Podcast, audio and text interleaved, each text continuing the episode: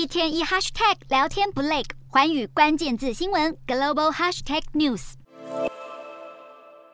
尼在油品管制上又有新措施。印尼经济部长本周表示，原定十月底到期的食用油的出口关税豁免政策将会延长到今年年底。不仅是为了要提高出口，也是要消除高库存的压力。好，印尼早在乌俄战争爆发不久后，禁止国内棕榈油产品出口，却造成了国内库存大增。